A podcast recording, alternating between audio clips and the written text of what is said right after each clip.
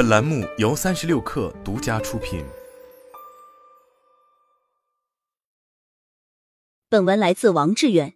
某国货彩妆品牌道歉上了热搜，为什么？究其原因，是带货一哥事件后，品牌被传谣为日本品牌，并称给带货主播返佣高达百分之六十至百分之八十。这件事不实。之前公司也澄清说，有人造谣抹黑，品牌有权采取法律措施维护声誉。昨天这份公回应似乎想做个了断，不过没达到预期，反而说起了俏皮话，让人疑惑。一些网友说，声明中能看出团队的焦虑不够真诚和决断。还有人认为，真正道歉应当简明扼要，大篇幅强调自身为国货，反而更像是一次自我宣传。另外，还提到占用了过多公共资源的措辞，字面上看，好像因为大众对这件事的过度关注而导致某种资源的浪费。这种说法很难得到大众的共鸣。也有人持反面立场，认为危机让品牌带来反思机会，更好的理解消费者。进而优化产品服务也算一种成长，但从我个人角度来看，回应的确存在问题。例如边界模糊，知道你轻舟已过万重，但不知道具体想表达什么，这也使我不禁思考：一个有效公关道歉内在价值作用是什么？另一，回答此问题得从为什么开始？为什么要声明？首先，因为犯错需要对其行为负责。并修复因外部问题导致的损害。其次，消费者是品牌生存发展的基石，及时发声明能够尊重消费者感受，有助于加深满意度。再者，能帮助品牌避免、减少潜在法律风险。当然，公众面前承认错误、说明原委、给出纠正措施，不仅能赢得理解，还能展现核心价值观。最后，声明是内部学习的机会，帮助团队品牌进行自我反省，优化那些猝不及防危机，为未来打基础。所以，声明的内在价值作用可以简述为修复形象、重建信任、缓解负面舆论、展示责任与透明度、促进沟通、法律考虑、保持团队士气这七点。可是，一份声明非套个模板就可以搞定，得像端水大师一样精准控制每一滴水，确保没有走样。这意味着什么？你得了解受众，搞清楚哪些人对你不满，哪些人背后支持你。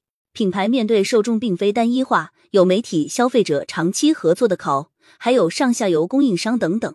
消费者关心产品质量，媒体关注新闻价值，供应商关注合作持续性。不了解他们，就无法知道大家真正想什么。一个安抚不好，全盘皆输。又有目标受众后做什么？识别核心问题。此类场景如同婆媳吵架，婆婆抱怨这东西买的太贵了，媳妇说贵了贵了，哪里贵了？这么多年一直在用，都是同样的价格，效果很好。公公说我没用过，你舅妈也说贵，你看该怎么办？婆婆关心家庭经济状况，节省开支；媳妇更注重产品品质和体验，买不买？为平息争端，你得做个和事佬，倾听真实需求。倾听不仅要听言之所说，还要深入感受情绪，了解大家为什么而愤怒，它是导致某类情况发生的根本原因，隐藏在表面之下。但却是事物发展的驱动力。婆媳之间争夺的关键在哪里？已经放在明面上了。贵，只有贵吗？不是的，背后隐含两种冲突。其一，信息冲突和每个人接受的文化背景、个人认知紧密相关。婆婆和媳妇之间的年代差距，意味着成长环境、接受教育和价值观都存在差异，这很容易导致某些事情上看法不一。其二，价格冲突与个人对于物品的价值认知有关。如果婆婆觉得某样物品不值那个价，而媳妇却认为它物有所值，那么双方很难达到共识。你说该怎么办？是不是应该坐下来冷静的讲道理，试图争辩出结果？非也，因为大多数情况下，争辩不能解决问题，反而加剧冲突。真正的解决办法在于沟通和理解。沟通是接纳对方的观点和感受，找到共同点，给出方案。贵这个问题上有分歧。但他们都关系家庭的福祉和幸福。从这个角度出发，双方可以寻找更加合适的解决方案。所以，作为中间者，你该怎么解决？安抚媳妇，改天我赚钱，悄悄送给你。不过有个条件，蛙是老人，你看能不能跟他计较？识时务者为俊杰。告诉老母亲，媳妇觉得你说的对，不买了，是不是就共识了？换到某国货品牌角度，逻辑相似，降价来满足那些常购的消费者。如果真的需要，可以推出入门款，让想占便宜的人感受到实惠。这也能给还没尝试过的消费者有更好的口碑。另二，显然公关内核是缄默知识 （tacit knowledge） 与显性知识 （explicit knowledge） 相对应。此概念是迈克尔·波兰尼提出。什么意思？缄默知识，一种难以用言语传达的经验性的、经由实践获得的知识。它要通过实践、模仿、观察和参与等手段来获得，很难通过文字或教学方式直接传授。就像我们的直觉、第六感，经常能够帮助你做出准确的判断，但很难用语言解释为何如此决策。而显性知识，则是可以清晰表达、记录和传播的知识，例如书本、手册、教程或数据库中的内容。别人把图纸和专利给你，你是否能把机器造出来？教练告诉你动作，你难道就会游泳了？有个公关回应模板就能把公关做好了，并不是这样。公关回应中的缄默知识包括如何处理突发事件，如何与不同性格和背景的人打交道，如何根据特定的文化情境调整沟通语言。公关微距定焦镜头很难用语言、数字表达出来，也不是读本书照抄一下就能解决。需要深刻洞察、敏锐分析利益链条上各种人的看法，每一句话都要对某一种特定情境积极暗示。重大问题面前，简单口水性回复往往导致策略失效，还可能反效果。所以，面对媒体、消费者、供应链、合作伙伴等各种角色的口碑建设，公开回应一上来就想玩点俏皮话，简直是幼稚行为。就像。一个孩子拿到一个复杂的乐高玩具，仅看到封面炫酷照片，就自以为觉得我会了，很简单。结果常常满盘皆输，因为仓促的、随意的，忽略每个小部件背后设计的智慧，是对设计师的不尊重，对乐高玩具的每个细节不负责。毕竟每个部件结构都有其独特意义和功能，任意缺失或错误的拼接，都可能导致整体作品的失败。同样的，回应每一步、每一个决策都应该基于深思熟虑和对市场的深入了解。忽略细节、盲目模仿或草率决策，是对公关职业行业的不敬畏，对消费者不尊重，对品牌形象不负责。这几年，我看过好多公司因不会回应导致的失败事件，让原本小事越闹越大。比如某汽车展会冰淇淋事件，本来简单道歉，结果道歉信把崇洋媚外的事说成关心员工。更过分在于把两个小员工推出来当替罪羊，后来面对大家的愤怒，又来个二次道歉，希望大家原谅。这种做法真让人摸不着头脑。当然，我们不能完全归咎于公关，实际上每一份声明都是企业内部协商后达成共识的结果。公关团队仅为最终的决策者提供几种方案选择而已，所以决策人对回应重视程度同等于对声誉品牌形象的认识。零三，那么什么样的回应？会得到大众认同。很多人会说，真诚、及时、明确且负责的，没错。但我更愿意从利益链条角度去分析。简单来说，我们需要明确这件事到底涉及哪些人和什么内容。以某国货彩妆为例，关注焦点的人主要是消费者、媒体、扣。这意味着，任何回应都应紧紧围绕三个类型的关切和疑虑，提供确切、有针对性的解答和行动方案。媒体追求新闻价值、社会影响。所以，品牌拿出态度、立场以及其后续的行动计划至关重要。大家想知道，品牌是否意识到间接性问题在哪，严重性是什么，采取什么措施？回应时，清晰、直接、无回避的态度最容易获得媒体正面报道。胖东来事件是最佳案例之一。真诚且以人为本的回应，让媒体怒赞。消费者是品牌最终用户，关心产品价格和品牌责任。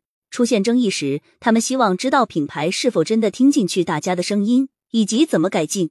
意见领袖头部一哥既是事件源头，也是品牌重要合作伙伴。发生事件后，与其进行深度沟通是必不可少的步骤。在公开回应时，品牌除要考虑自身立场，更应注意到与靠合作关系，确保回应中要有理有面。为了维护三者和谐关系，品牌还得确保每次合作都是在双方满意、互相尊重的基础上进行，从而避免给粉丝靠或品牌自身带来更大。回应难吗？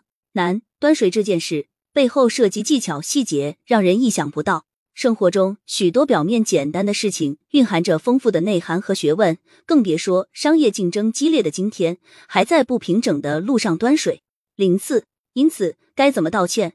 什么？你在教我做事，我不敢。不过，我想把前段时间在抖音上看到一个关于夫妻间的有趣对话分享给你。内容大致这样：媳妇接二连三问老公：“你错了吗？错哪里了？为什么错？怎么改？”深刻想清楚后，以完整诚恳的语言组织下表达出来。我觉得蛮有趣，放在公关回应上应该受用。为什么？首先，公众消费者需要明确知道品牌是否认识到其错误，这是建立信任的第一步。即便自己被误伤，也要思考为什么会误伤。其次，要指出具体犯什么错，并解释为什么会出这样的问题。这一步为了展示品牌透明度和责任心。再然后，需要表明采取哪些措施来纠正。